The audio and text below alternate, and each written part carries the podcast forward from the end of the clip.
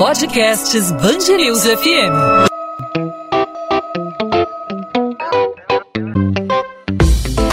Dois às 20, com Maurício Bastos e Luana Bernardes. A pandemia da Covid-19 provocou uma corrida às farmácias e supermercados e provocou também o esgotamento de alguns artigos considerados essenciais no controle da expansão do coronavírus, como álcool em gel e máscaras de proteção. Inicialmente indicadas apenas para profissionais de saúde, grupos de risco e pacientes com teste positivo para a doença, as máscaras agora são recomendadas pelo Ministério da Saúde não só para o público prioritário, mas também para a população em geral. E diante da falta do artigo no mercado e dos possíveis casos assintomáticos de coronavírus, a saída indicada pelas autoridades sanitárias são as máscaras artesanais, feitas em casa, em ateliês ou mesmo em pequenas confecções. Com a mudança aí dessa recomendação do Ministério da Saúde, a população tem buscado alternativas para seguir as novas orientações. Uma delas é a produção artesanal. A Edneia Soares, por exemplo, trabalha com costura de vestidos de noiva e de festa. Ela teve todos os pedidos suspensos depois do início da pandemia. A ideia começou depois que ela, assim como muitas vizinhas, tiveram dificuldade para encontrar as máscaras de proteção. Eu fiquei pensando como eu poderia continuar ativa sem, sem atrapalhar nada, né? E aí eu pensei nas máscaras. Comecei a procurar máscara aqui para minha casa. Eu não achei máscaras em lugar nenhum. Então eu resolvi como costureira que sou, confeccionar as máscaras aqui para minha família. Moro num condomínio grande, com muita gente me conhece e com a dificuldade de encontrar máscara, muitas clientes minhas chegaram a mim me pedindo ideia, faz máscara para gente, nós não estamos encontrando. Eu comecei a fazer para um, para outro, tem uns 20 dias mais ou menos que eu estou fazendo máscaras. Até os barracões de escolas de samba têm se envolvido nessa luta. A Veradouro, campeã do Carnaval 2020, o material que não foi usado no desfile da este ano está sendo usado na produção de máscaras artesanais. Quem conta é o diretor de carnaval da escola, Dudu Falcão. Nós tínhamos um grande material que a gente não tinha usado, que serviria para usar, para fazer a confecção dessas máscaras. Tínhamos ateliês que estavam inativos, porque são ateliês que trabalham com eventos, e não pensamos duas vezes. Ah, vamos atender a necessidade hoje da nossa comunidade e, ao mesmo tempo, estamos colocando em atividade um grupo que tá, estava inativo e sem perspectiva de, de faturamento. Mas qual é a eficácia dessas máscaras artesanais ou caseiras? Há alguma especificação para que elas funcionem como as produzidas pelas indústrias? Sobre esse assunto a gente vai conversar agora com o infectologista Alberto Chebabo, médico da UFRJ e vice-presidente da Sociedade Brasileira de Infectologia. Doutor Chebabo, as máscaras de alguma forma resolvem o problema? Elas substituem as máscaras industrializadas? É, a recomendação de usar máscaras artesanais, máscaras de pano e tal, elas têm uma função basicamente de barreira mecânica, né? Não existe nenhum, essas máscaras não têm poder de filtragem, a gente não tem como garantir que essa filtragem seja adequada e ela funciona como aquela coisa que a gente recomenda de botar um lenço de papel na hora que você vai tossir. Você vai diminuir a aspersão de, de, de, de perdigoto, de partículas no, no meio ambiente é, e diminuir o risco de transmissão para outras pessoas. É, na realidade, a máscara de pano ela é recomendada para a proteção da, de outras pessoas, não de quem está usando. Né? É, então, essa é a função. No hospital, eu preciso de uma máscara que tenha uma, uma capacidade de filtragem, de proteção para o profissional de saúde que vai estar atendendo um paciente sintomático. Então, não dá para a gente usar uma máscara que não tenha a garantia de que ela vai ter uma proteção adequada para esse profissional. Esse, então, é mais ou menos o objetivo, né? Frear aquela corrida é, das pessoas em busca de máscaras, porque as máscaras começaram a faltar no mercado, e aí o profissional de saúde fica, é, que precisa mesmo da, daquela máscara descartável, fica sem aquela proteção. Você acha que foi, que é, foi isso que aconteceu, que é essa ideia para garantir máscaras suficientes para as pessoas que trabalham em unidades de saúde? Sim, né, isso é uma preocupação importante da gente, né? A gente não está conseguindo é, é, comprar máscara adequadamente para os profissionais de saúde, nem na rede pública, nem na rede privada. Mesmo quando você tem o recurso para comprar, você não está tendo produção. É, muitas dessa, dessas máscaras foram desviadas para o mercado negro, em outras plataformas de internet tal, vendidos por um preço muito mais caro do que os hospitais normalmente pagam. Né? A gente sabe que vai ter uma corrida maior, então isso coloca em risco realmente todos os profissionais de saúde, diminui a capacidade dos hospitais atenderem é, os pacientes, né? Porque se o profissional de saúde se coloca em risco e ele não se sente protegido, ele também começa a questionar a, a, a capacidade dele de atender adequadamente a esse, a esse paciente. Bom, doutor Chebalba, essas máscaras eram inicialmente indicadas só para profissionais de saúde, para os grupos de risco, também para pacientes com teste positivo para a doença.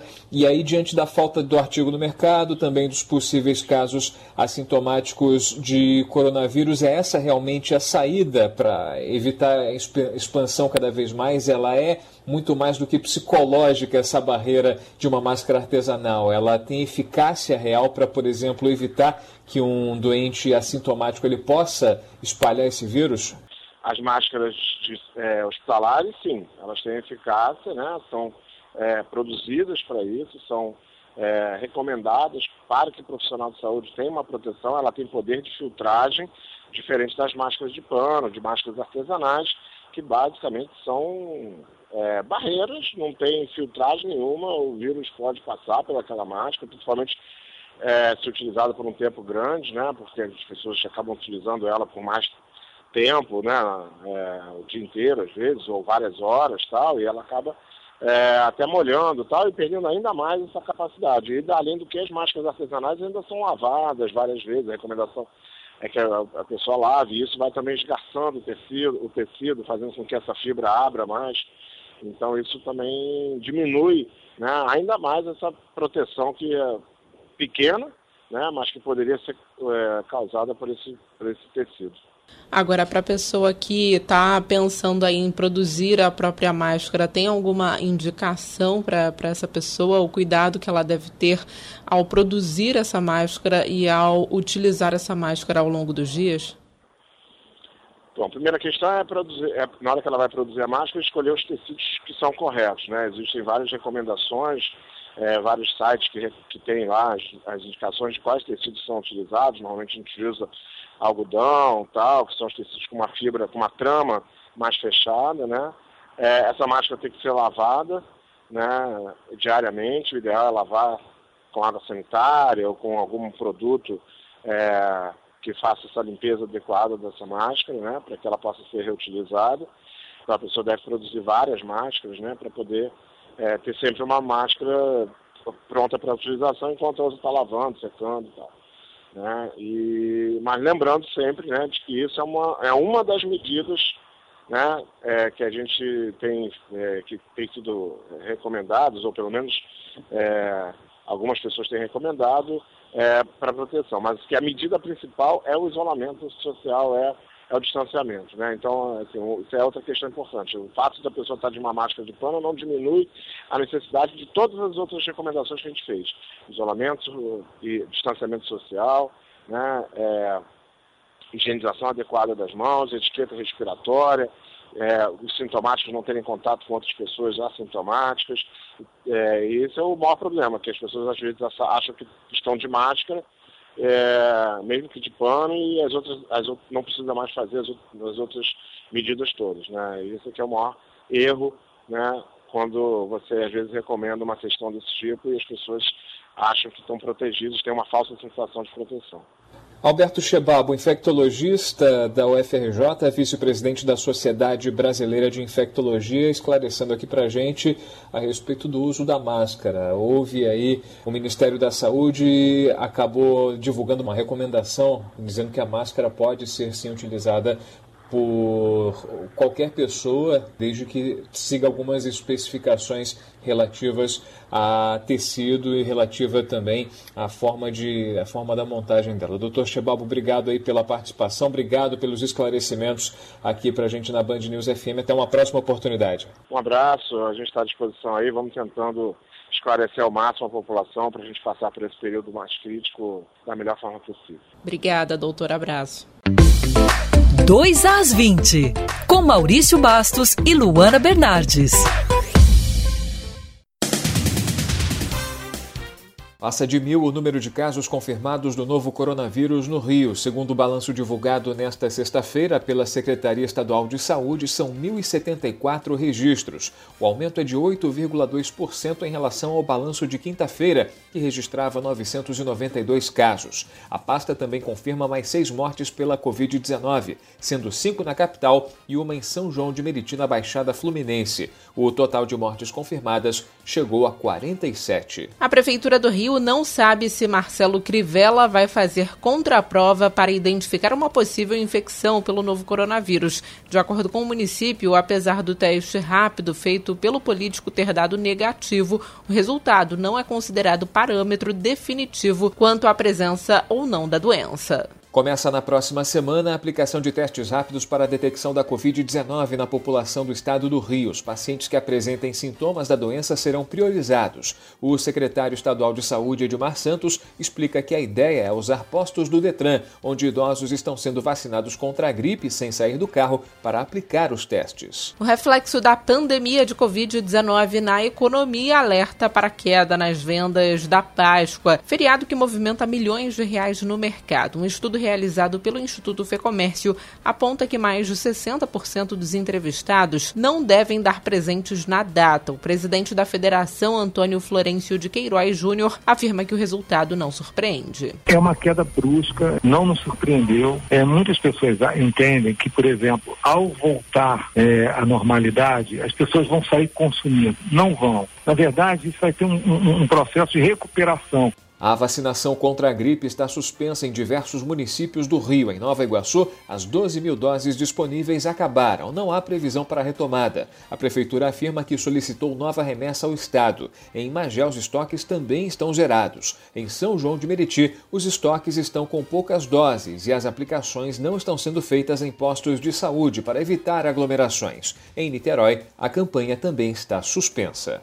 2 às 20 podcast 2 às 20 vai ficando por aqui. Nós voltamos na próxima semana com mais informações para você, ouvinte da Band News FM, sobre a situação do coronavírus aqui no Rio de Janeiro, sobre o isolamento social na cidade e no estado e também sobre iniciativas que fazem toda a diferença e novidades que aparecem aí na sociedade, como foi o caso de hoje das máscaras que começam a ser usadas é, de forma caseira, né, de forma individual. A própria pessoa pode produzir sua máscara. Encontro marcado, Maurício. Encontro marcado, Luana. Segunda-feira tem mais um 2 às 20. A gente lembra que outras informações você confere ao longo da programação da Band News FM em 90.3 em bandnewsfmrio.com.br e você confere o podcast 2 às 20 de segunda a sexta, sempre a partir das 8 da noite, no nosso site e nas principais plataformas de podcast disponíveis aí no seu celular. E claro, você, ouvinte, pode participar, você também faz o 2 às 20 com a gente mandando a sua sugestão ou sua pergunta pelo nosso WhatsApp 999026970, quem é de fora do Rio coloca o 21 na frente, ou pelas nossas redes sociais, Twitter, Facebook ou Instagram. Segunda-feira tem mais. Tchau, tchau.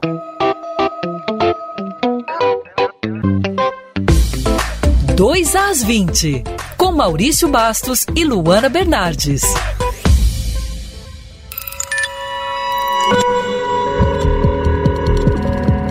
Podcasts Bangerils FM.